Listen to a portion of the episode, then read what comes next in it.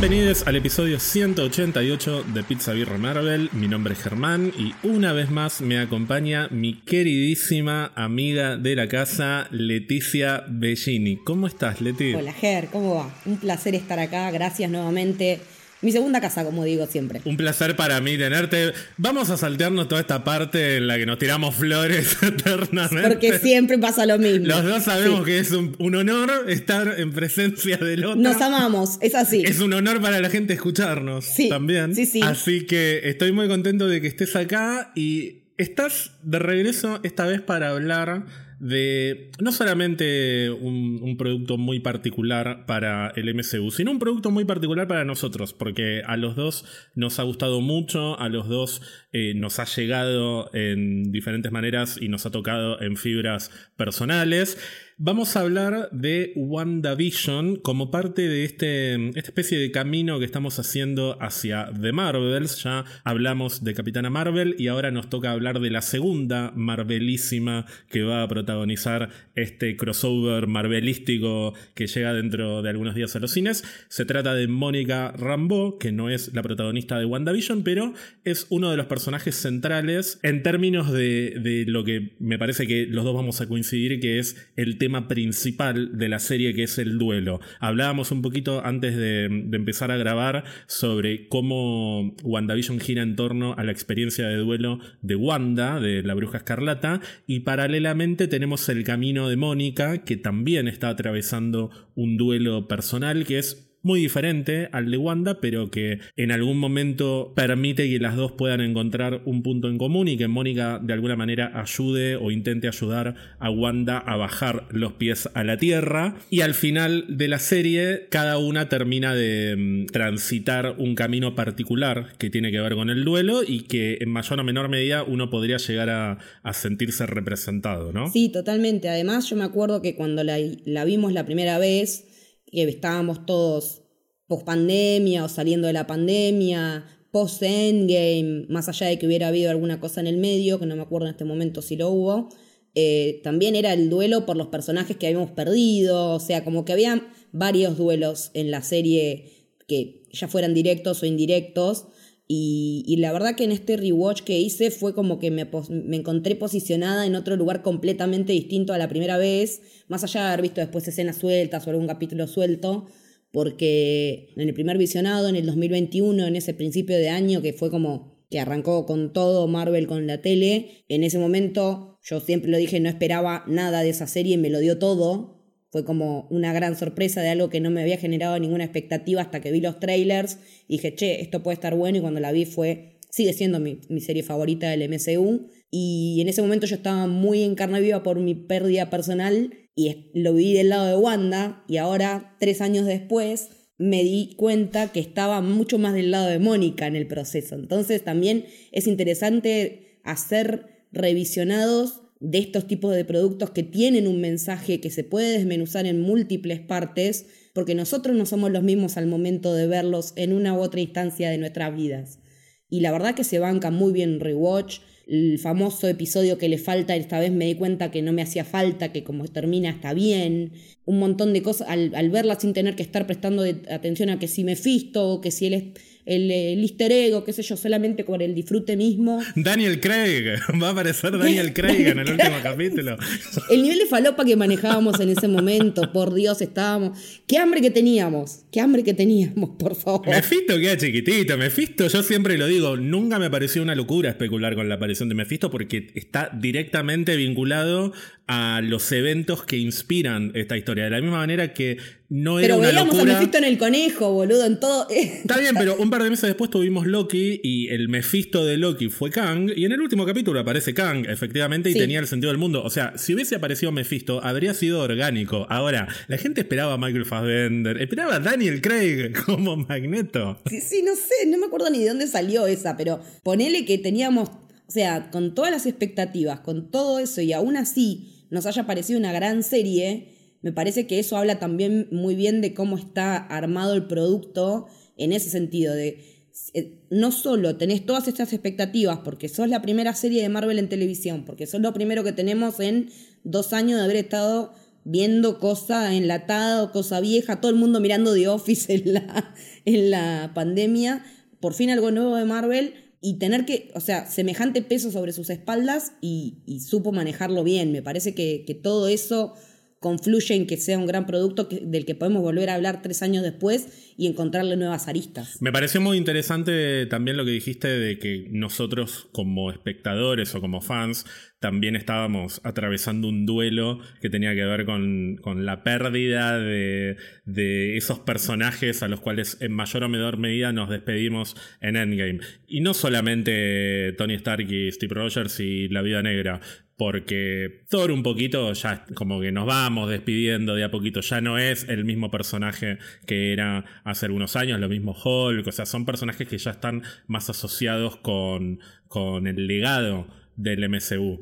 Y si nos reubicamos en ese contexto, o sea, esta serie se estrenó en enero de 2021, o sea, los nueve episodios de WandaVision salieron entre enero y marzo de 2021, fue el primer producto de la fase 4, el primer producto de la saga del multiverso, que ahora en ese momento ni siquiera sabíamos cómo se llamaba, pero ahora sabemos que es una saga que va a comprender las fases 4, 5 y 6, fue la primera serie de televisión de Marvel Studios, el primer producto de Marvel Studios desde Spider-Man Far From Home. Esa había sido la última que había salido un par de meses después de Endgame, en julio de 2019. O sea, un año y medio sin productos de Marvel y sin muchos productos en general, porque tuvimos una pandemia en el medio. Mucha gente que también tuvo que atravesar duelos personales como consecuencia de, la pandemia. El nivel de, de expectativa era descomunal para WandaVision. Tampoco estaba planeado que fuera la primera serie ni el primer producto de Marvel. Claro, porque iba a ser eh, Falcon and the Winter Soldier. Ni siquiera, íbamos a arrancar con Black Widow. Lo primero era el estreno de,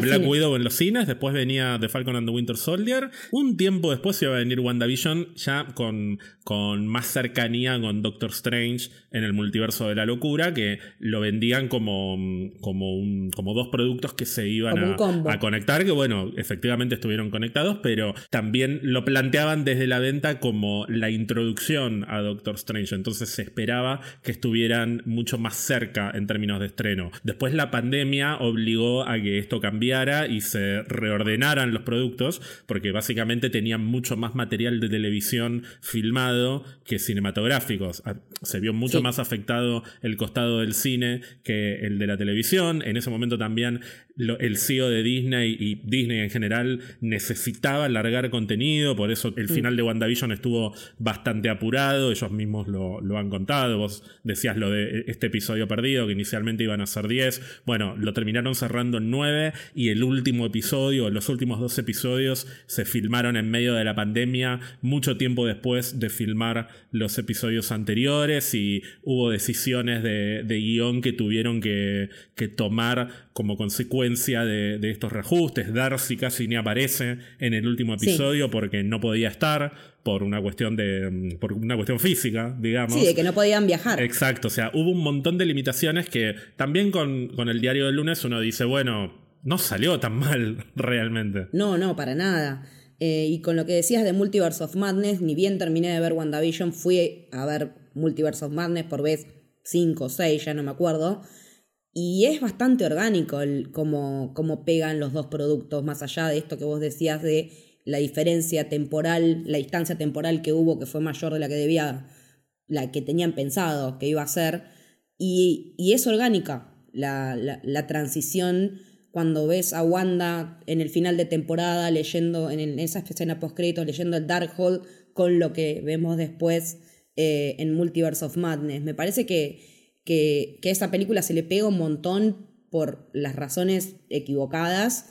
Eh, el otro día escuché el episodio en el que decías que, estabas con Ian hablando de que a Waldron se lo ama, se lo odia. Yo soy de la parte que ama a Waldron, o sea, me gusta lo que hizo en Loki, me gusta lo que hizo ahí. Me daría mucha pena que no sea él quien esté en este proyecto de Avengers, pero bueno, también hay, hubo cambio de cabeza en Disney, voló la cabeza de Victoria Alonso, cambiaron un montón de cosas en el medio pero, pero sí a, nivel narrativo hay una consistencia entre los dos productos, me parece. Al verlos eh, back to back, pegados, o sea, terminar el último de Wanda y ver en Multiverse of Madness me pareció que hubo una congruencia narrativa, más allá de que haya quienes no, no disfrutan o no les gusta el camino por el cual llevaron a Wanda, yo lo sigo disfrutando, a mí me sigue gustando y sigo diciendo matarlos a todos cada vez que, que hace mierda a, todo el mundo cuando, cuando mata a los, eh, a los Illuminati. O sea, me duele en el alma lo de Peggy, siempre me va a doler.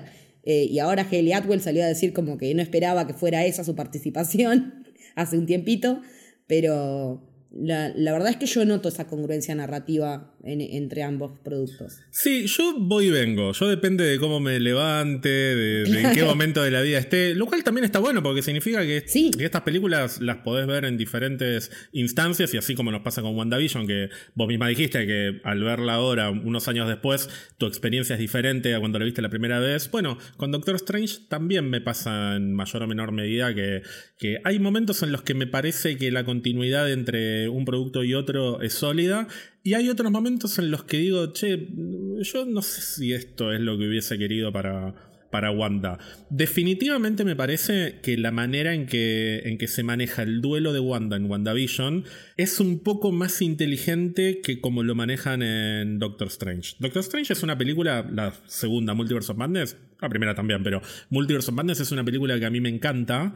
Wanda me encanta en Doctor Strange, Elizabeth Olsen me encanta, pero tiene algunas, eh, algunas características que me parece que comparado con, con Wanda en WandaVision queda un toque caricaturesca y estereotipada. Me parece que podría tener más matices y de hecho creo que los matices que tiene se los da Elizabeth Olsen, pero desde el guion a mí me parece que como personaje podría estar escrito de otra manera. No nos olvidemos que la escribió un hombre. Y bueno, por eso te digo, o sea, yo lo de Waldron, eh, hay mucha gente que lo quiere que lo crucifiquen en Plaza de Mayo a Waldron. A mí me parece un toque mucho, pero sí estoy de acuerdo con que Waldron podría haber escrito a Wanda de otra manera. Yo no sé si quería que en su primera escena ya a Wanda le chupe un huevo matar a una chica de 15 años. Digo, ah, pero no es una, una persona, es un ser sobrenatural. No me, no me, no me cierra eh, que Wanda piense así, por más dejada llevar que esté por el Darkhold y, y todos los detalles que pueda tener. No, es que yo más que por el Darkhold, yo lo veo como otra etapa diferente del duelo que es el enojo y la ira. a mí me pasa que cuando veo en WandaVision, yo la veo a ella todavía en la etapa de la negación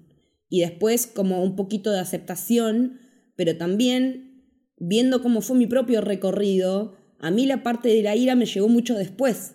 Entonces, eh, también tuve esa cuestión de identificación de decir, de que esa cosa de que no te cabe una y que, a todo el mundo mandás a la mierda y qué sé yo, me, me cayó después y después recién pude pasar a otro tipo de etapa. Entonces por ahí la, veo muy personal, digamos. Eh, eh, mi relación con Wanda se hizo muy personal por esto de WandaVision en el 2021. Entonces como que la veo, eh, me cuesta mucho disociar lo que le pasa a ella de lo que me pasa a mí, o sea, de mi propia experiencia personal, que por ahí a veces para hacer un análisis no está tan bueno, pero yo creo que también poder rebobinar uno sobre cómo se siente uno al ver cosas que le interpelan genera un nuevo discurso que está, que está bueno analizar, porque eh, nada, para eso hacemos podcast y desglosamos productos tres años después de, emitidos, porque las resignificaciones tienen que ver con lo personal también, eh, con lo que decía eso de que en qué momento está cada uno. Y yo creo que con Wanda quedé atada de una manera, eh, a, nivel emocional, de una manera que no me esperaba con un personaje del MCU. no, nunca había tenido ese lazo con ningún personaje y me pasó eso. También es cierto que, justificando ahora sí a, la construcción de Wanda en Doctor Strange, también es cierto que, por empezar, no es que los duelos duran esas cinco etapas, después se cierran y listo, vivís el resto de tu vida. Uno, uno tiene recaídas, uno se vuelve a poner mal, etc. Por otro lado, el duelo de Wanda en WandaVision tiene que ver con una pérdida que es completamente distinta a la pérdida que sufre en Doctor Strange. Entonces, uno también podría, yo mismo dije, ya pasó por ese duelo, ya pasó por el enojo. Sí, pero su enojo tenía que ver con visión, tenía que ver con su hermano, tenía que ver con otra parte de su vida que es previa a WandaVision. El duelo que está viviendo Wanda en Doctor Strange es por sus hijos, independientemente de que sean mágicos o no mágicos. No, no es importante. No importa. Ella perdió dos hijos y cualquier persona que haya perdido hijos. No me quiero imaginar. Nosotros no nos podemos poner en ese lugar, pero debe ser la pérdida más dolorosa devastadora. y devastadora y de la cual probablemente no, eh, no te terminás de recuperar nunca. Entonces, tampoco sé si eh, Wanda debería llegar en el mejor estado mental a Doctor Strange. Me parece bien que llegue en ese estado. Ahora bien, esa pérdida siento que podría estar mejor retratada y mejor escrita si el que estuviera detrás de la construcción de Wanda no fuera Michael Waldron. Me parece que le faltó una, una mirada femenina. Por lo menos una revisión de guion de una mirada femenina por ahí. Para mí faltó parte del equipo de escritores de WandaVision que Sí. tanto trabajó con Elizabeth Olsen en la construcción de Wanda. Una Jack Schaefer. Para mí Jack Schaefer o Megan McDonnell, una de esas dos figuras deberían haber estado como complemento, aunque sea para construir la parte de Wanda. Después todo lo demás, Sam Raimi, los recursos de terror, los Illuminati, la bruja escarlata más sacada que nos puedan dar, todo eso que le den 180 kilómetros por hora. Pero hay ciertos detalles de la construcción de Wanda que me parece que quedaron un poco a manos de Elizabeth Olsen y. Elizabeth Olsen hizo lo que pudo y si la dirección es dame la bruja escarlata más sacada, Elizabeth Olsen te va a dar la bruja escarlata más sacada. Sí. Pero después, si tiene que decir esta frase o esta frase, llega un momento en el que ella ya no puede Claro. eh, intervenir demasiado. Eso es lo que me parece que, que le faltó a Doctor Strange. Pero después, bueno, analizás el conjunto de, de- de las situaciones que hay en la película y con alguna que otra revisión me parece que, que tiene todo sentido y no me parece que a Michael Waldron haya que, que crucificarlo, pero bueno, es, es polémico Sí. y me parece válido también que haya diferentes interpretaciones. Yo me acuerdo que después de hablar de Doctor Strange recibí comentarios de mujeres, madres, que algunas me decían que estaba construido como el orto, el personaje de Wanda, y otras me decían esto es tal cual lo que me pasaría a mí si pasara por esa situación. Entonces, sí, me pasó algo, me pasó algo similar. ¿quién tiene razón de lado? Y bueno, cada una tiene su, su interpretación y me parece válido. Sí, sí, me pasó lo mismo y, y también como persona que no tiene hijos tampoco podría imaginarlo, pero por eso pregunté a, a mamás, eh, especialmente, che, vos que la viste, ¿cómo te pareció esto? Y, y también, algunas sí, haría lo mismo y otras no, porque tampoco se puede cagar una en todo el mundo en pos de la- del dolor propio, pero sí, es un debate que, que divide mucho las aguas y por eso también la polémica con Waldron. Recién hablábamos de Jack Schaefer. Jack Schaefer fue la escritora principal de WandaVision, es la que delineó la historia de la serie. Escribió el primer y el último episodio de WandaVision. Y después el resto de la serie estuvo escrita por diferentes guionistas que trabajaron en conjunto en, el Assemble de WandaVision, el documental, y en el, el documental de mujeres de Marvel Studios, que hablamos eh, hace algunos episodios también con vos. Se ve un poco cómo fue la cocina del guion de esta serie, de los guiones de esta serie. Y una de las guionistas de WandaVision fue Megan McDonnell, que es esta, esta otra persona de la que hablaba recién, que escribió el episodio 3, que es el que transcurre en los 70, y el episodio 4, que es el que nos muestra por primera vez El de quiebre. lo que está pasando afuera de WandaVision, la sitcom. Ambos episodios giran en torno a, primero Geraldine, que es la versión de WandaVision de, de Mónica Rambo, y ya el cuarto episodio es básicamente la historia de origen de Mónica Rambo adulta, a quien ya habíamos visto en Capitana Marvel como una niña, pero que ahora la conocemos como adulta y ni bien la conocemos, vemos cómo se tiene que enfrentar a la pérdida de su madre, que ese va a ser el duelo que, que va a tener que atravesar a lo largo de toda la serie. Megan McDonnell, que es la guionista de estos dos episodios, es una de las guionistas, y de hecho es la guionista principal de The Marvels, que es una película que va a llevar a Mónica Rambo a la siguiente fase de su historia. Y eso me parece interesante porque mm, así como tuvimos el camino del duelo de Wanda y tuvimos el camino del duelo de Mónica, los dos podemos decir, bueno, viéndolo un poquito más a la distancia y con un poquito más de racionalidad, el duelo de Mónica tal vez es el que más nos termina de, de llegar porque se siente un poco más natural Pero al mismo tiempo la misma Mónica le dice a Wanda al final de la serie, si yo hubiera estado en tu lugar, probablemente habría hecho lo mismo. Eso es un poco la, cristalización de que al final del día todos podríamos ser Wanda si tuviésemos el poder de Wanda, que de hecho en WandaVision ni siquiera lo puede controlar. Gran parte de lo que hace Wanda empieza de manera inconsciente y a medida que se va dando cuenta de lo que hizo, entra la parte de la negación y no quiere hacerse cargo, pero en principio fue algo inconsciente, no fue buscado. Ella no, no es que se levantó un día y dijo voy a secuestrar a toda esta gente. A 3.000 personas. Claro, no, empezó como... Como un grito desgarrador que se fue de mambo. Ella empieza, eh, empieza con el grito desgarrador en el terreno que había comprado Visión para hacer su casa. O sea, cuando ella descubre la escritura y toda la bola, ella empieza a gritar y se le va, literalmente se le van los poderes de las manos, empieza a suceder y, y ella toma conciencia con ese primer no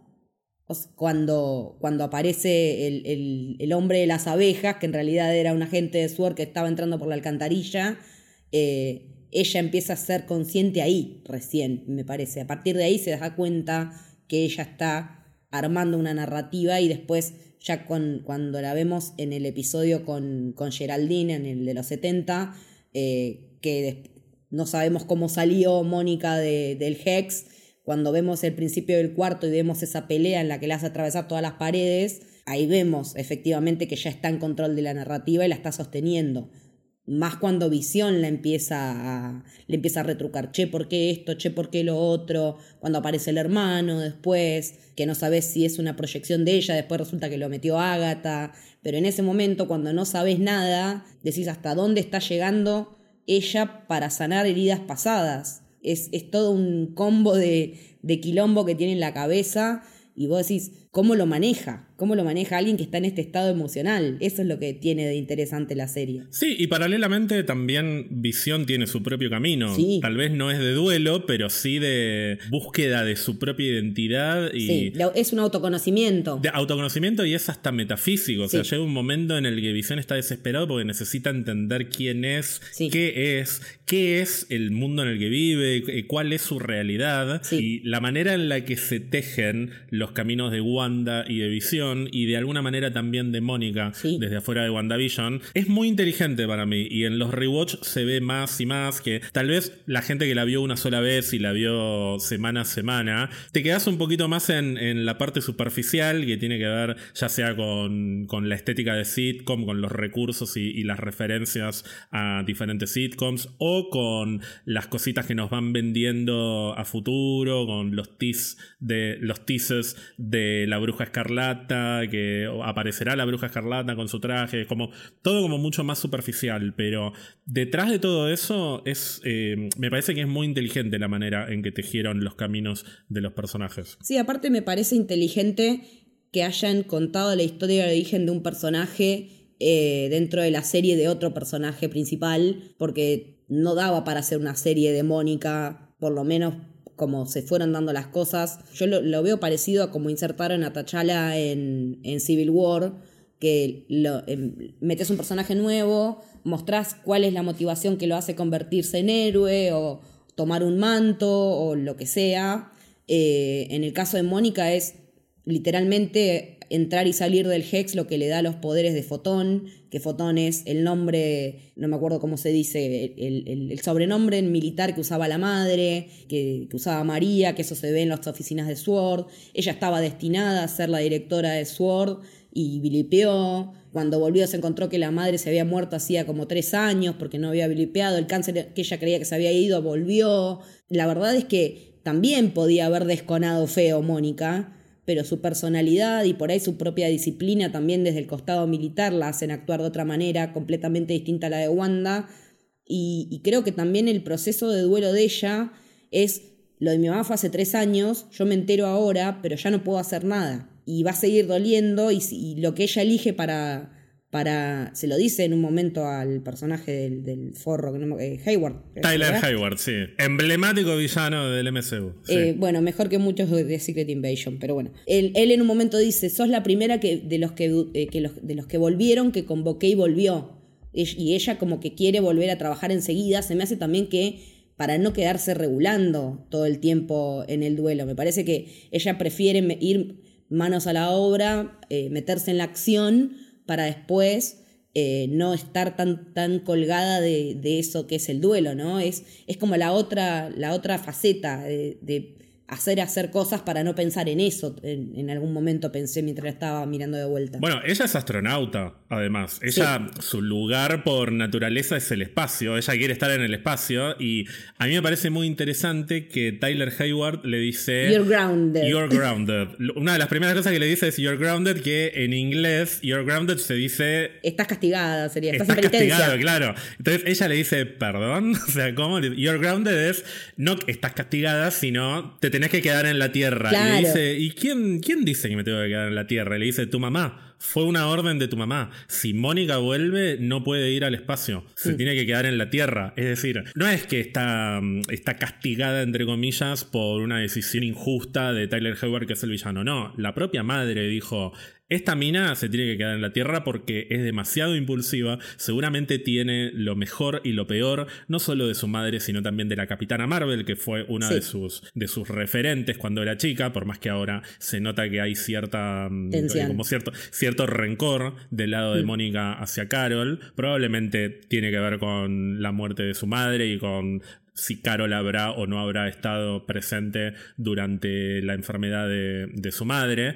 Pero me parece interesante que María haya sido la que, la que dictó que Mónica se tiene que quedar en la Tierra. Porque de alguna manera significa que mm, Mónica tiene que parar un poco y que no Sí. se puede mandar. Así como, viste que ahora está el chiste de que si hay una pared de energía rara, Mónica tiene que ir y tocarla. Sí. Y es un poco, un poco parte del personaje también. Sí. ¿Qué es esto? ¿Lo puedo tocar? ¿Me puedo meter? Bueno, la gente que actúa de esa manera tan impulsivamente, generalmente en los momentos de crisis se potencia y puede terminar siendo autodestructivo. Llega un momento en el que Mónica ya está dispuesta a dar su vida Sí. con tal de meterse a Westview y sacar a Wanda. Y no me parece que sea porque quiere dar su vida por Wanda. No. Hay un componente de pulsión autodestructiva Sí. que tiene que ver con no poder lidiar con lo que a ella misma le está pasando. Entonces, por más que parezca un personaje mucho más racional que Wanda y que está llevando las cosas de una manera más grounded, entre comillas, está grounded porque la madre de- del más allá lo dijo. Claro. Si no, Mónica estaría en el espacio en este momento intentando encontrar Skrulls y seguramente se habría estrellado contra un asteroide. Sí, sí, sí, tal cual. Bueno, cuando, cuando contacta con sus amigos de no sé qué empresa o qué agencia para que le den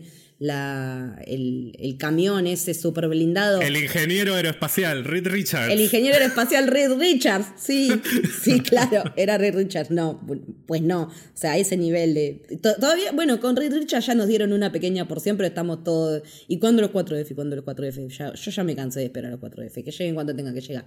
Pero sí, eh, cuando, en- cuando se manda con el camión y el camión no pasa y empieza a levantar por arriba del Hex, digo, la loca no saca el pie del acelerador, le sigue dando. Entonces digo, ¿qué te motiva a hacer esto literalmente? Es lo que decís vos. Es una pulsión de muerte la que tiene ahí que no la puede manejar. Es seguir mandándose, literalmente dársela, contra una pared mágica que le termina cambiando la biología y, la fisonomía de- de su cuerpo porque cambia hasta el color de los ojos cuando se le activan los poderes. O sea, que tampoco termino de entender cuáles son los poderes todavía. Yo calculo que en la peli los vamos a ver un poco más. Sí, ella tiene la posibilidad, al margen de que obviamente vuela, tira rayos, o sea, va a tener como el, el combo, el Sí. combo Fivertel, Claro. el pack de 150, pero al margen de eso, por lo que nos muestran en esa primera escena en la que ella atraviesa esa barrera, ella puede ver espectros de la luz y espectros de la energía. Claro, como campos magnéticos. Claro, espectros de la energía electromagnética que nosotros no podemos ver. Por eso, eh, en el segundo tráiler de Capitana Marvel, que yo no vi, pero de alguna manera me lo. No me acuerdo, creo que fue Ian que me contó que explican que mm, Kamala puede construir la luz, Carol tiene el poder de la luz, o sea, Sí. dispara, absorbe y dispara la luz. Y Mónica ve Sí. la luz. Cada una tiene como diferentes maneras de interactuar con luminosidades, Sí. por decirlo mal y pronto. Me estoy recibiendo de burro en física. Son un poco, est- está un poco tirado de los pelos, también me parece. Bueno, pero, no tenemos que encontrarle la. O sea, no deja de ser ficción y no todo tiene que ser. O sea, con que sea verosímil y no creíble, ya, ya, ya me alcanza. Pero yo me lo imagino también como una, como una visión extra, eh, o sea, como una visión superhumana que le va a permitir detectar ciertas cosas que el ser humano común y corriente, o incluso un ser humano con poderes, no podría ver. Por eso ve el mundo de otra manera, lo cual también simbólicamente habla del personaje. O sea, después de pasar por esa experiencia, en la que además cuando está adquiriendo los poderes, recuerda un montón de frases, incluyendo las frases de, de su tía Carol, con quien sigue muy enojada, pero es la que la tía que la empuja, mientras que María por ahí estaba como un poco más, eh, un poco más atrás. Bueno, esa energía es la que después le permite a ella ver cómo funciona Westview y de alguna manera también es un paso siguiente para, ella como personaje porque puede ver el mundo de una manera distinta como lo veía antes de ingresar a, Westview y, y bueno, eso también es en cierta forma una instancia posterior de su duelo, seguramente. Sí, sí, seguro, porque eh, también no nos olvidemos que ella relata eh, lo que se siente estar dentro de Westview y ser manejado por Wanda. O sea, no tener el poder de tu voluntad, sino estar ejerciendo la voluntad de un otro sin poder hacer nada. Que también es algo del duelo. Es algo contra lo que vos no puedes hacer nada. Y estás preso de que, bueno, es así de irreversible la cuestión. Eh, después le dan la vuelta de tuerca, como que ella con la crucecita ya como que se vende ante, eh, con el símbolo de, de Sword la, que tiene colgado en el colgante, con Wanda y Wanda se empieza a dar cuenta, pero ni ella eh, creo que era consciente en ese momento. Me, me, gusta también que, no tiene mucho que ver, pero me acordé ahora, que cuando hablan de la ropa de, que ella tenía puesta adentro, cuando era Geraldine en los 70, cuando ayuda a tener los mellizos, como esa ropa también cambió. O sea, si a la ropa le dio un efecto antibala, que es, en ese momento me hizo acordar mucho a Peggy Carter en Capitán América 1, cuando saca, saca el chumbo y le tira, le tira el escudo. Ella también saca el arma y le tira la ropa y la ropa es como de Kevlar. Entonces, digo, todo eso cambió en ella, desde la composición de la ropa que tenía puesta hasta ella misma, de una realidad en la que no podía hacer nada a lo que puede llegar a ser afuera y manejar y controlar dentro del, del proceso que está viviendo. Me parece que, hay un montón de aristas y que esta serie cada vez que la ves se pone más filosófica y podés ponerte a pensar más sobre la vida, la muerte, los vínculos. Realmente es de un nivel muy profundo. O sea, cuando se habla de que no, las películas de superhéroes, no, no, chúpemela. O sea, si lo ves con un filtro un poco más amplio y estás con, con la cabeza abierta, hay un montón de mensajes copados y reflexiones súper profundas para ver en las historias de superhéroes, porque también no nos olvidemos que las historias superiores sirven para sublimar un montón de, miedos, de esperanzas que tenemos como raza humana y que las depositamos en personas que tienen poderes extraordinarios, pero que no dejan de ser personas en la mayoría de los casos. No tenemos que irnos a Batman para poder hablar de, alguien que no tiene poderes. O sea, hablar con. ya tener un poder implica estar pensando qué haríamos nosotros si tuviéramos ese poder. ¿Quién nos hace esa pregunta? Si pudieras volar, si pudieras eh, volver el tiempo atrás, o sea, todas esas cuestiones. Y todo eso, eh, vamos siempre a las preguntas más básicas cuando hablamos de superhéroes. ¿Qué harías si tuvieras tal poder? Todo eso nos, nos, nos lleva a pensar que si pudieras volver el tiempo atrás, harías que pasarías más tiempo con alguien que sabes que vas a perder, o, no harías esto, o harías lo otro. Entonces, creo que, que vale la pena poner en valor eh, ante las constantes bajadas de precio que se le da a este tipo de cine, a este tipo de historias, que también está en uno poder permitirse ver más allá del truquito, del efecto del CGI o de eh, alguien que está volando. Me parece que, el, valor agregado que tienen estas historias, lo mismo con Moon Knight de la salud mental, o sea, eh, con Loki y el redefinirse uno mismo porque ya no le gusta lo que es, por hablar de las tres series que más me gustan de Marvel, digamos, siempre se puede ver un poco más allá. Y me parece que, está bueno que hagamos el ejercicio. No puedo creer que no mencionaste Legión, pero bueno. No, pero, pero yo no la pongo. Estoy hablando de MCU. Legión es otra cosa. Está como en otro nivel de trascendencia. Es otro, plano de existencia. O sea, tengo un cuadro acá atrás que lo demuestra. Tengo un, Marvel Legends ahí que me salió un huevo y medio, pero. Eh, no, no, Legión es otra cosa. Legión es otra cosa. Eh, porque pasa por todas estas cuestiones juntas. O sea, pasa por todas. El duelo, la madre, o sea, es.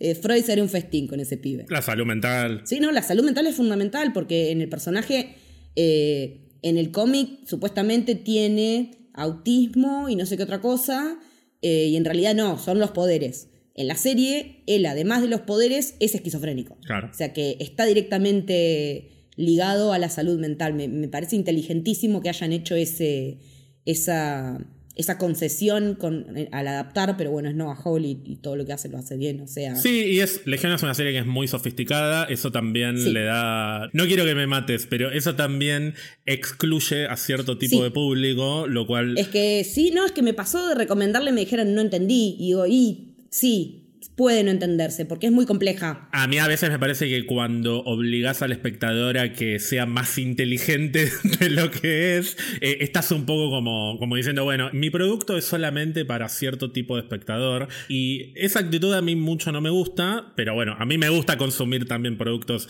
que me obliguen a, a salir de mi zona de Es que confort. yo creo que hay distintos niveles de lectura. Pero por eso, lo que no me gusta es cuando después dicen, no, pero Moon Knight es mucho más simple que Legión, porque Legión lo hace de una manera más inteligente. Sí, está bien, pero si el mensaje se transmite de otra manera y llega a gente que tal vez con Legión no llegó porque era demasiado complicado, no me parece No, menor. Tampoco me parece menor que un mensaje que puede ser complicado se simplifique para que llegue a mayor parte del público sin que eso signifique perjudicar la historia. Porque Moon Claro, Knight también sí. tiene sus vueltas de tuerca. Tampoco es que Moon Knight es súper lineal. Sí. Hay que pensar un poquitito también para entender algunas cosas que están pasando. Es que también, con respecto a Legión, o sea, hay niveles de lectura.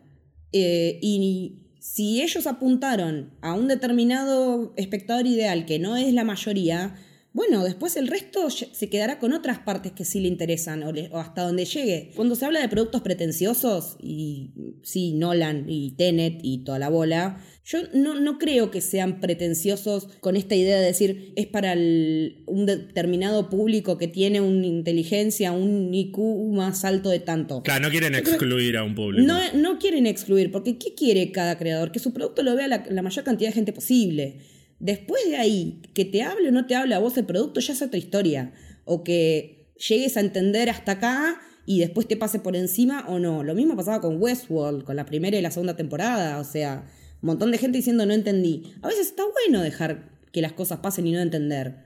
O sea, no tenemos que explicar todo. Y me parece que con Legión hay mucho ese prejuicio como de que, de que, no, de que no se entiende. Se puede entender desde mil lugares distintos y con mil perspectivas diferentes y te va a llegar una parte u otra o no te va a llegar nada porque no es para vos. Y, me parece que eso está perfecto. Y no todas las series tienen a la trama como, como el eje central Exacto. del producto. O sea, tal vez no es necesario que todo el tiempo estés entendiendo lo que está pasando, porque muchas veces las historias se disfrutan por una cuestión sensorial, por una cuestión hasta de identificación personal que no necesariamente tiene que ver con el devenir de los sucesos de la trama.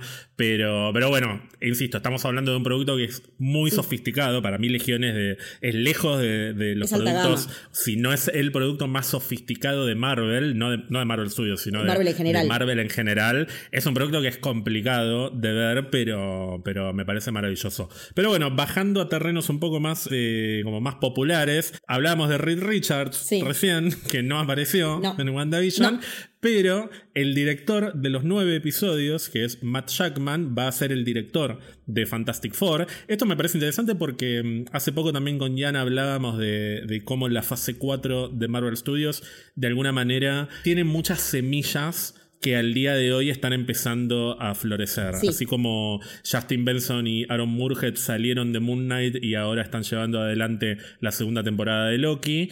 Jack Schaefer va a ser la creadora de Agatha y probablemente si se lleva a cabo de la serie de Visión Sí. que vendría después de Agatha. Megan McDonnell, como decíamos, es la guionista de The Marvels y bueno, Matt Jackman llega a la dirección de Fantastic Four y me parece interesante que WandaVision sea uno de los productos de los cuales salieron más, eh, más figuras que hoy por hoy son importantes en el MCU. Matt Jackman además en sus orígenes era actor infantil Ah, y fue parte de los elencos de muchas sitcoms, o sea, conoce mucho de la sí. cocina de la sitcom y eso se nota, eh, se nota que fue importante a la hora de diseñar y de dirigir los episodios de WandaVision porque hemos hablado muchas veces también de, mm, de cómo WandaVision no es una parodia. No, es un homenaje. Es un homenaje y es una recreación. Sí. Hay decisiones técnicas. Sí, de filmar con una sola cámara, con una audiencia en vivo. El tipo de cámara que se usa, el tipo de micrófono que se usa. El, el segundo episodio, yo no me olvido más que hay escenas en exterior que te das cuenta de que están doblados los diálogos. No Sí. están tomados con un micrófono Con al aire libre. claro. Están doblados en un estudio, que es algo que se hacía mucho en esa época Sí. porque la calidad de los micrófonos era tan inferior a la, a la de los micrófonos de hoy. O sea, el sonido en general era mucho más difícil de controlar en los años 60, 50. Entonces en exteriores se complicaba mucho y terminaban doblando los diálogos. Pasa con cualquier película argentina que vean Sí. del año 50, 60, Mirta Legrand, o sea, toda, eh, Libertad Lamar, que cualquier cosa en blanco y negro se va a escuchar como el ojete y ni hablar si es en exteriores. Así que me parece muy interesante que Matt Jackman haya navegado tan bien a través de tantos estilos televisivos, Sí. no solo televisivos, cinematográficos también, porque no solo se maneja dentro de los diferentes estilos del género sitcom, sino que también maneja muy bien la transición hacia la estética del cine de superhéroes. Y digo cine, Sí. eh, no por minimizar a la televisión, sino porque puntualmente en WandaVision se nota que para la parte no WandaVision quisieron que tenga un enfoque más cinematográfico. De hecho, Sí, la apuesta es muy cinematográfica. la serie, si no me equivoco, usa tres eh, aspect ratio o relación de aspecto. Relación de aspecto es Sí. el, el tamaño que tiene el cuadro. O sea, si te ocupa la pantalla completa, si está recortada, demás. Los tres aspect ratio que recuerdo en este momento son el 4.3, que es el clásico de la televisión. de la tele común. Claro, que es casi cuadrado, o sea, es el de la tele de tubo, Sí. que se usa en los primeros dos episodios. Tres episodios, de hecho, En los primeros tres. el de los 70 también. Después está el 16.9, que es el de la televisión HD, que ya a partir de, Sí. de los 80 lo empiezan a usar porque ya se filmaba en ese ratio, por más que después se recortara para la tele. Pero si vos ves el episodio de los 80 o el episodio de los 90, en una televisión, en un smart común y corriente, te va a ocupar la totalidad de la pantalla. Y después todo lo que transcurre por fuera del Hex, por fuera del mundo de WandaVision, tiene el ratio clásico de cine, que es el 1.85.1. Con las bandas negras. Tiene las bandas negras, además como muy, muy, muy amplias y está muy, muy, muy recortado, es muy horizontal Sí. y mm, se nota mucho la transición de un ratio al otro, se nota mucho cuando, la, cuando Wanda la expulsa a Mónica Sí. del Hex y se nota también en el episodio 7 sobre todo, cuando Wanda va al sótano de Agatha, que es el momento en el que se termina la sitcom. Y se ve cómo va bajando La barra negra. y va subiendo la barra negra de abajo y es Wanda un poco volviendo a la realidad. Nada, me parece, me parece que a nivel dirección Matt Jackman fue fundamental en esta serie y yo particularmente estoy muy contento de que siga en el MCU. Sí, a mí, yo me acuerdo la primera vez que vi el truco de los cambios de aspect ratio que fue en Mr. Robot la primera vez, que, lo noté hecho a conciencia y que me di cuenta. Lo noté también mucho en Homecoming, que en Homecoming es muy obvio. Y después es como que ya el ojo se te va entrenando para, para ir viendo el aspect ratio. Entonces cuando vi WandaVision lo fui, lo iba prácticamente notando en el mismo momento. Digo, ah, están transicionando de tal formato a tal formato. Eh, me parece que eso es- habla muy bien de conocer no solo el, el cine, sino la televisión y los, distintos, distintos estadios de la tecnología y de los aparatos que tenemos en casa, eh, llegado al punto de que también cuando salen las ediciones eh, caseras de determinados productos, qué sé yo, me acuerdo de una peli de Tom Cruise que decía, tenés que setear el tele de tal manera para que se vea así, o sea, déjame hinchar los huevos, o sea, yo lo miro como yo quiero, pero bueno. Yo soy más fundamentalista, yo sería ese. Eh, no, Lynch también lo dijo cuando hizo Twin Peaks The Return, que había que verlo a Lynch si le di pelotas eh, para ver Twin Peaks, más allá de que después la terminé viendo en una tablet porque estaba de viaje. Yo soy más como Beatriz Arlo, que dice, cine no se ve en la casa, no se ve en televisión, se ve en el cine. Pues es un poco mucho, pero soy un poquito fundamentalista. A ver, no obligo a nadie a que vea las cosas como las veo yo, pero sí soy muy... No, cada quien elige hacer sus consumos. Obvio, cada uno disfruta las cosas como quiere. También hay cosas que las veo en el celular, no voy a mentir. Pero cuando tengo ganas de ver algo y lo quiero ver bien, trato de ser respetuoso con el nivel de laburo que hubo detrás de ese producto. Si voy a ver una película de terror para la cual se tomaron decisiones técnicas y estéticas que influyen en la construcción de la historia, trato de, que mis condiciones estén dadas como para poder disfrutar de eso en su plenitud. Y me parece que WandaVision es un producto que amerita ser consumido con atención en términos estéticos y técnicos, porque todo suma. Sí, sí, yo eh, la primera vez la vi en, en el tele que tenía antes de 32 pulgadas y ahora lo vi en el 50 y es como otra cosa. Se, ve, caché un montón más de detalles que no había enganchado a, nivel estético y técnico, porque el tamaño de la pantalla realmente te ayuda. La verdad que a mí me cuesta cada vez más ir al cine por el tema de la accesibilidad. Acá tenemos una sola cadena de cines eh, que te pone la única versión subtitulada de la película que querés ver a las 9 de la noche. No, no, me gusta andar sola de noche, tener que salir después de dos horas, tres horas de película y tener que volverme y tomarme un taxi por siete cuadras, lo tengo que hacer, pero, o sea, estoy yendo cada vez menos al cine por esa cuestión de, de accesibilidad.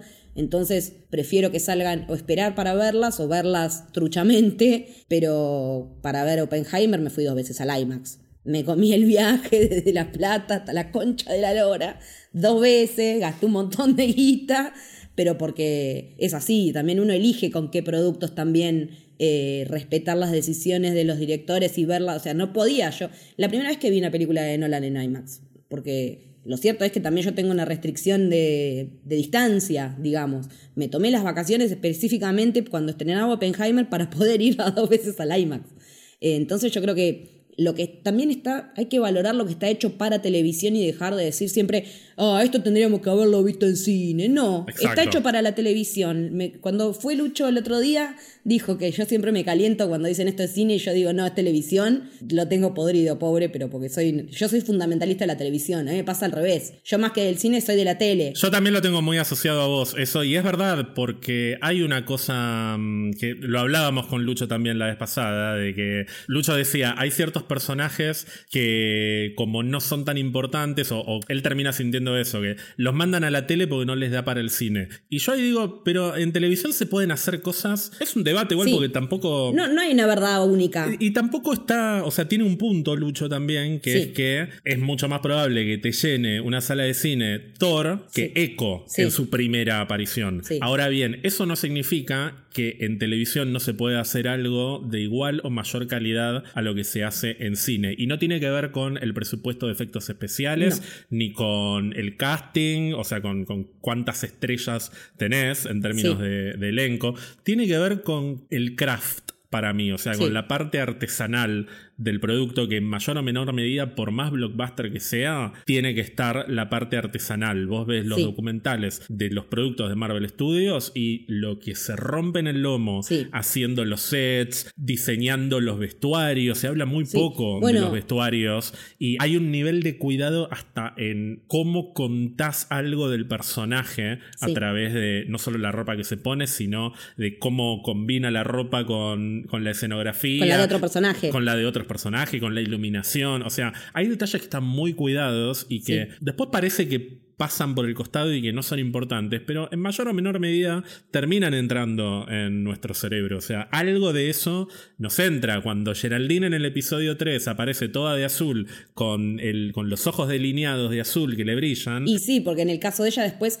cuando vemos que tiene los poderes, se le ponen los ojos azules. Yo lo, lo, enganché por ese lado, en la colorimetría pero con lo que hablabas del nivel de cuidado que hay en las decisiones estéticas y técnicas, para cuando salió Wakanda Forever, Marvel hizo un podcast exclusivo, hablando con toda la gente que participó. De hecho, también eh, me parece que hay de la primera película, no me acuerdo porque yo escuché todo junto, pero contaban de que habían armado una especie de Biblia de cómo construir Wakanda y después tuvieron que armar otra con todo lo que era construir la parte de, de Namor y de Talocán. de Talocán. La verdad que ese podcast es interesantísimo en ese sentido, porque te enteras de un montón de cuestiones técnicas, de cómo laburan detrás de cámara, con la gente de diseño de producción, de vestuario, de la gente que hace las props, con actores, actrices, con eh, el mismísimo director, con Ryan Coogler, que no te imaginas ni en pedo que están hasta en ese nivel de detalle. Y después cuando volvés a ver la peli, habiendo escuchado todo eso, la ves de otra manera, porque entendés que no hay decisiones libradas al azar a nivel estético, por lo menos a nivel técnico. Después, a nivel historia, te puede gustar más o menos. El CGI también depende del presupuesto que le den a tal o cual proyecto. Es cierto que a veces a los proyectos de televisión se les da menos presupuesto para la parte de efectos, o por lo menos eso es lo que se dice, porque también tenés que controlar un, presupuesto más acotado en la serialización. Pero, qué sé yo, en la primera temporada de Loki, que yo hice rewatch hace poquito, eh, hay gente que se quejaba del CGI y a mí la historia está tan buena y me gusta tanto los, los personajes y la construcción que hace que me chupa un huevo el CGI. Me, importa más todo lo que me están contando, que si bien también el CGI es parte de lo que me están mostrando visualmente y es una manera que eligen para, para contarme, que todo lo demás está tan bien construido que eso no me importa. Y me parece que en WandaVision pasa algo parecido con que también hay gente que dice, no, la pelea final se nota que están colgadas de unos hilos y bla, bla, bla. Yo ya estoy tan invertida en la historia que en ese punto no me calienta. No me calienta si te das cuenta que están colgados de arneses para volar o porque o cuando cae al suelo. Yo esa eh, crítica no la voy a poder entender nunca. Yo pido disculpas porque sé que hay mucha gente que piensa WandaVision es buenísima hasta que llegan los últimos dos capítulos y se convierte en una película de superhéroes. Sí, sí porque es de Marvel. Porque lo es. Y es la maldita bruja escarlata. ¿Sabes el tiempo que estuve esperando poder verla con, con, el, traje de bruja escarlata y poder pelear en una escena que yo no sé si necesito que tenga los mejores efectos. Tampoco me sacó a mí. Yo me acuerdo que cuando lo vi la primera vez estaba enloquecido con esa pelea, porque quería ver a Wanda protagonista peleando eh, como estrella de, su propia historia. Y paralelamente los otros dos discutiendo sobre filosofía, que es una cosa que, que los amo. Es, es que es un contraste hermoso. Es que aparte también ahí tenés una subversión de roles. Esa cuestión de que siempre los varones las piñas y las minas hablando, bueno, no, acá es al revés, las minas tirándose con todos los hechizos y los otros dos no porque lo arco de Teseo. También tiene eso, me, gusta la, la subversión de roles, de género, estereotipados. Visión se queda, Visión se queda cuidando a los chicos al final y el desenlace es entre ellas dos. Exactamente. Podría haber aparecido el Visión Blanco ayudando y no, el Visión Blanco se fue a la mierda a, buscar su propia historia. Sí, que también es interesante que, que haya llegado a esa a, buscarse a sí mismo a través del diálogo más allá de la pelea. Me parece que el Visión Blanco tuvo la epifanía cuando el otro le, pasó todos los recuerdos y qué sé yo, y ya veremos cómo sigue su historia, ¿no? En esto que decíamos de que, de que hay muchas puntas abiertas en las, en las fases 4 y 5 que veremos cómo, cómo se van hilando después en el entramado general de la saga del multiverso. Ahora vamos a hablar de lo que viene, pero no me quiero ir de la parte de producción un segundito, porque recién hablabas de Wakanda Forever y así como sacaron ese podcast, también sacaron un documental sobre el detrás de la música de Wakanda Forever, que es algo con lo cual yo he roto los quinotos a más no poder y me dieron un documental de Ludwig Göransson y de toda la gente que laburó en esa película a nivel sonoro y a nivel musical. Y eso es otro, otro aspecto que muchas veces queda un poco desdibujado en algunos productos. A pesar de que hay un montón de laburo, hay personas que por ahí no le dan tanta bola a la parte sonora y para mí es una de las patas fundamentales de cualquier producto audiovisual y WandaVision no es la excepción, porque tenemos por un lado la música de Christoph Beck que quedó un poquito relegada para mi gusto porque está la otra parte musical de WandaVision que es la que todos tenemos más presente, que es la de Kristen Anderson López y Robert López, que son nada más y nada menos que los creadores de Let It Go, de toda la música de Frozen, y, muchas otras cosas pero que nos dieron musicalmente algo que no habíamos tenido en el MCU y que el día de hoy yo me canto todas las canciones de WandaVision ni hablarla de Agatha. ¿Con qué te quedas musicalmente de WandaVision? Y eh, con la creación de climas. Me parece que, que, que la musicalización en cuanto a lo que crea climas en los momentos que hasta parece de terror cuando en el episodio en el episodio 1 es creo que se, que se juntan a comer con el jefe y, el jefe se está ahogando sí ese momento ese momento la dimensión desconocida claro el stop it stop it de la esposa del, del jefe con la sonrisa forzada, pero que te das cuenta que se le están por saltar las lágrimas, con todo lo que es la construcción de ambientes. Me parece que, si bien yo no, no, soy tan fan de, de, la, parte musical y, y analizarla tanto como vos, yo creo que mientras más desapercibida pasa la música, es porque está más integrada a todo el resto de lo que estás viendo y todo el incentivo eh, audiovisual que estás recibiendo. Eh, a mí me pasa que cuando, la música me empieza a molestar, digo, cuando, cuando toma una preponderancia que no tiene que ver con lo que me estás mostrando, a veces me molesta. Y me parece que en WandaVision hay un equilibrio muy delicado, que está muy bien logrado, porque la música revienta cuando tiene que reventar, genera clima cuando tiene que generar, eh, y no, no, no, no, siento esos desfasajes de que un chon chon chon aparezca cuando, tiene, cuando me tengo que asustar o cuando hay una revelación. Claro, se siente orgánico todo. Exacto, es lo, orgánico que tiene, que también yo sé que, que Ian lo odia, pero a mí en, en Multiverse of Madness, el laburo de Danny Elfman me parece que cumple esa función, porque si no yo sé... No, Gon lo odia. Gon lo odia. Gon, lo odia, lo detesta, sí. Porque como tiene elementos de terror y eso, yo me espero ese tipo de música en ese tipo de película. Y, no, y yo, yo, no sé, es como a nivel sensorial que la música está bien o mal si me hace ruido o no me hace ruido en determinado momento para mal, ¿no? En ese sentido, digo.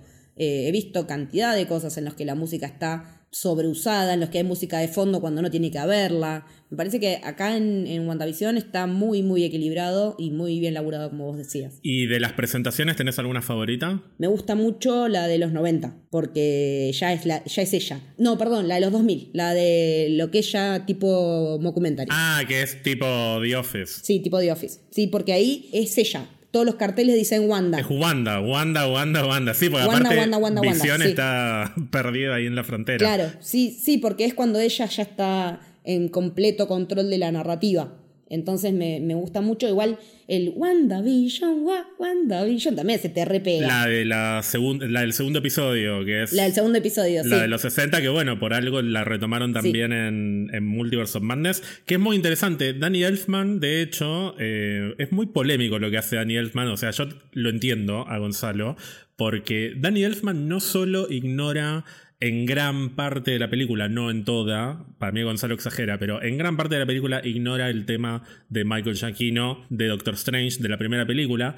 Pero además, Danny Elfman compuso la música o parte de la música de Avengers Age of Ultron.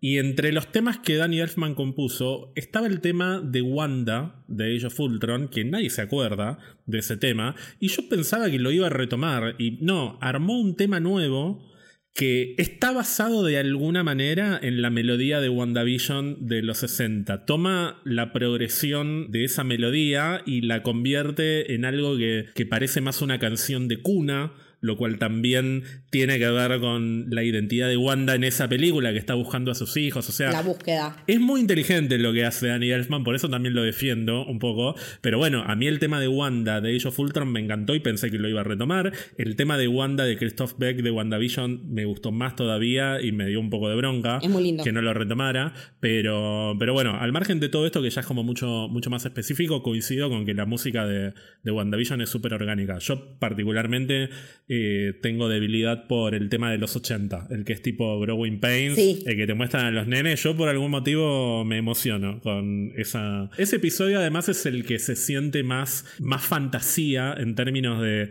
mirá lo que consiguió Wanda, la familia que armó, qué mágico que es todo. Y el final de ese episodio es terrible. Es el, el episodio en el que Visión le dice, ¿qué mierda está pasando? ¿Qué estás haciendo? Wanda le tira los créditos en la cara. Es, se siente casi pesadillesco. No, es que aparte hay una, clara ruptura de cuarta pared ahí. Como directamente nos está, como que Visión por, poco nos está pidiendo ayuda a nosotros. Pero bueno, pensando un poquito más a futuro, primero te pregunto por Wanda y por, por todo lo que rodea a Wanda, a sus hijos, a Visión que anda por ahí dando vueltas por el mundo.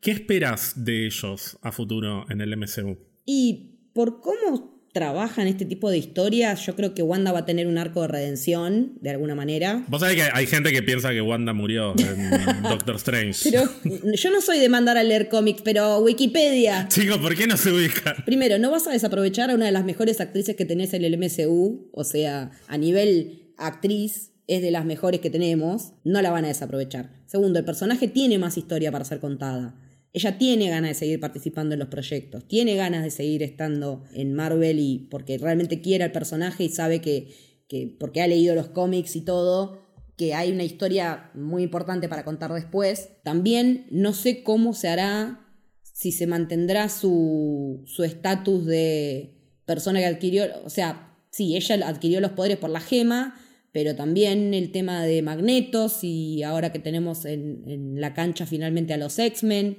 si va a jugar o no va a jugar. Me interesa ver si eso se integra o no a la historia de ella. Eh, yo espero una, una vuelta triunfal con ella sobreviviendo de alguna manera a lo que pasó en el Monte Wundagore y, aceptando cuál fue su realidad y queriendo emparchar un poco todo el quilombo que armó. Pero ya como heroína. Sí, sí, como heroína. Ya, ya, ya pasó. La etapa de. Lo peor de Wanda ya lo vimos. Sí, ya la vimos en lo peor de distintas maneras, en la serie y en la peli. Yo creo que ella va a volver ya como la bruja escarlata para bien. Eh, no sé si como parte de los Avengers o como eh, asesora eh, a lo Bruce Banner, como lo venimos viendo en los últimos en las últimas apariciones del personaje. Con los hijos, no sé, lo que decían ustedes el otro día, los Young Avengers ya van a tener todos 25 años de aportes para cuando quieran hacer la historia, si quieren mantener a los actores o no.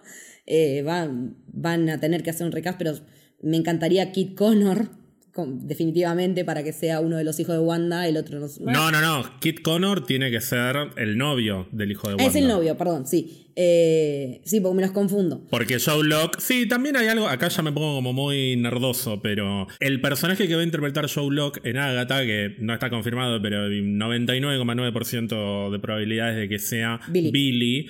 no es Billy el hijo de Wanda, porque en los cómics esa distinción también está.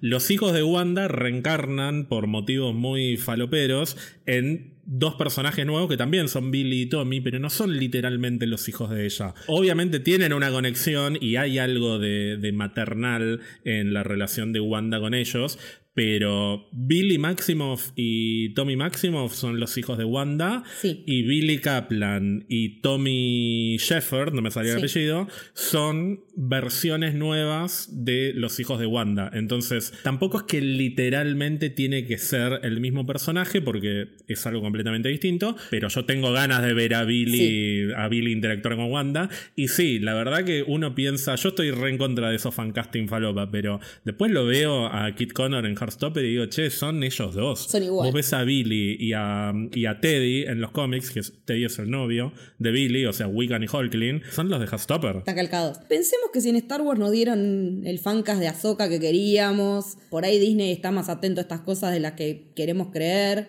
Yo quiero creer que escuchan un poco a los fans. O sea, lo pusieron a, a Coso, a John Krasinski a Red Richards. O sea, algo escuchan. Algo de bola nos dan. Aunque sea un ratito lo pusieron. Querían a este chabón como Ray Richard, listo, acá ya está, no juegan más. Yo creo que, que, se está atento a esas cosas, más allá también después de los problemas o no de agenda que puedan tener los actores y las actrices, pero, pero yo creo que sí, que, le va, que, que puede llegar a pasar.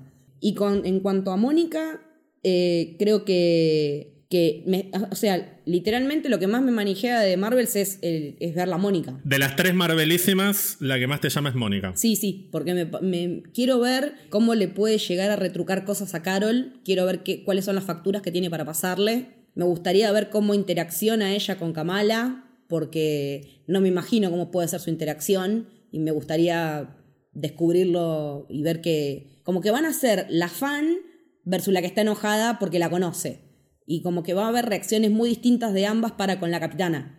Entonces me interesa mucho esa parte, de la parte de las relaciones entre ellas, para después ver cómo arman un equipo, cómo se arma el team up, digamos. Pero me parece que, que, la, la, reacción de Mónica para con Carol es lo que más me llama la atención, eh, más allá de que después hay un montón de otras cosas que, que se ven en los trailers, que no, no vienen al caso. Estamos hablando de la trama de la película, que es Pax John. Eh, sí, sí. No, ¿Ves? Yo, yo no dije nada, yo te etiqueto en Twitter nomás, o sea... Por favor, vean Itaewon Class. Es Pedazo de serie. El K-drama por excelencia, o sea, viste que a veces dicen, quiero empezar a ver anime, ¿qué anime?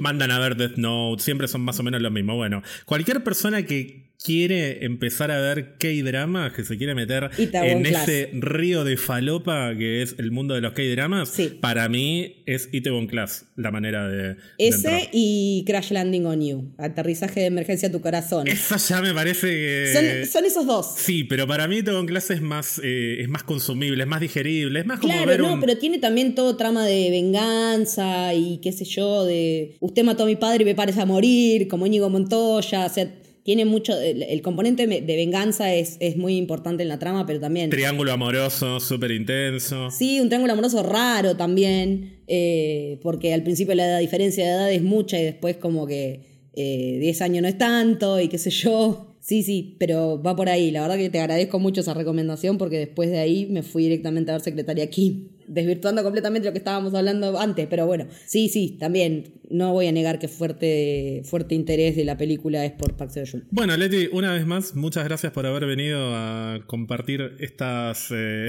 estas opiniones sobre gente que a ambos nos atrae considerablemente y también para hablar de WandaVision. Ya que estábamos. Nos debemos un episodio de Itaewon Class, me parece. Nos debemos hablar de falopa coreana. Sí, sí, sí, sí, ya va a llegar. Pasa que lo estoy pensando para Camino del Héroe para el año que viene cuando no tengamos una mierda por los paros. Bueno, ahí vamos tenemos tiempo de hacer rewatch de algún K-drama que querramos hablar, de seguir aumentando la lista. Nos comemos un buen kimchi, nos tomamos unas, un eh, unas, cuantas soju y a la mierda con los K-dramas. Por favor, qué mundo maravilloso. Yo ahora estoy por meterme en alguna nueva. Eh, yo me tomo breaks. yo también. Me tomo breaks porque es demasiado. Llega un momento. Sí, porque aparte son. Que ya no puedo.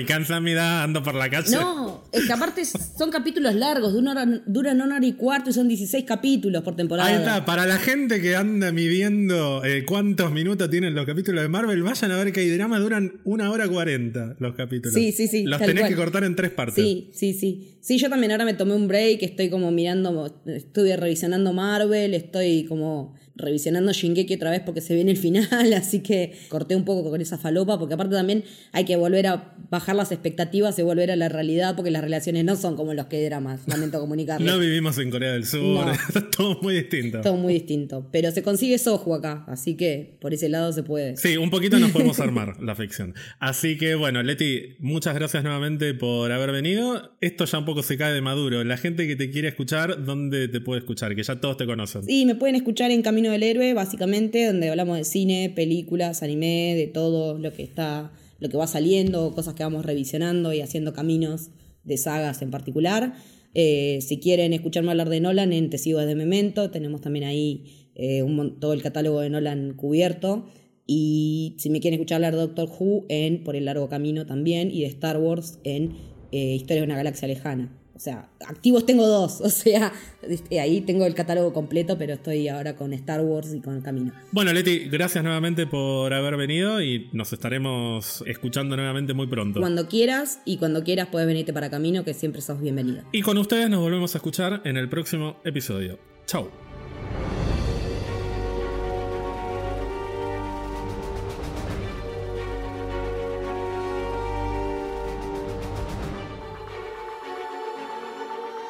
Recuerden seguirnos en Instagram, Twitter y Twitch para mucho más contenido. Si nos quieren regalar algún cafecito, lo pueden hacer en cafecito.app barra marvel. También pueden unirse a nuestra comunidad de Discord entrando a pizzabirramarvel.com y haciendo clic en el botón Discord. Y recuerden suscribirse a Spotify o a la plataforma que utilicen para escucharnos, así no se pierden de ningún episodio.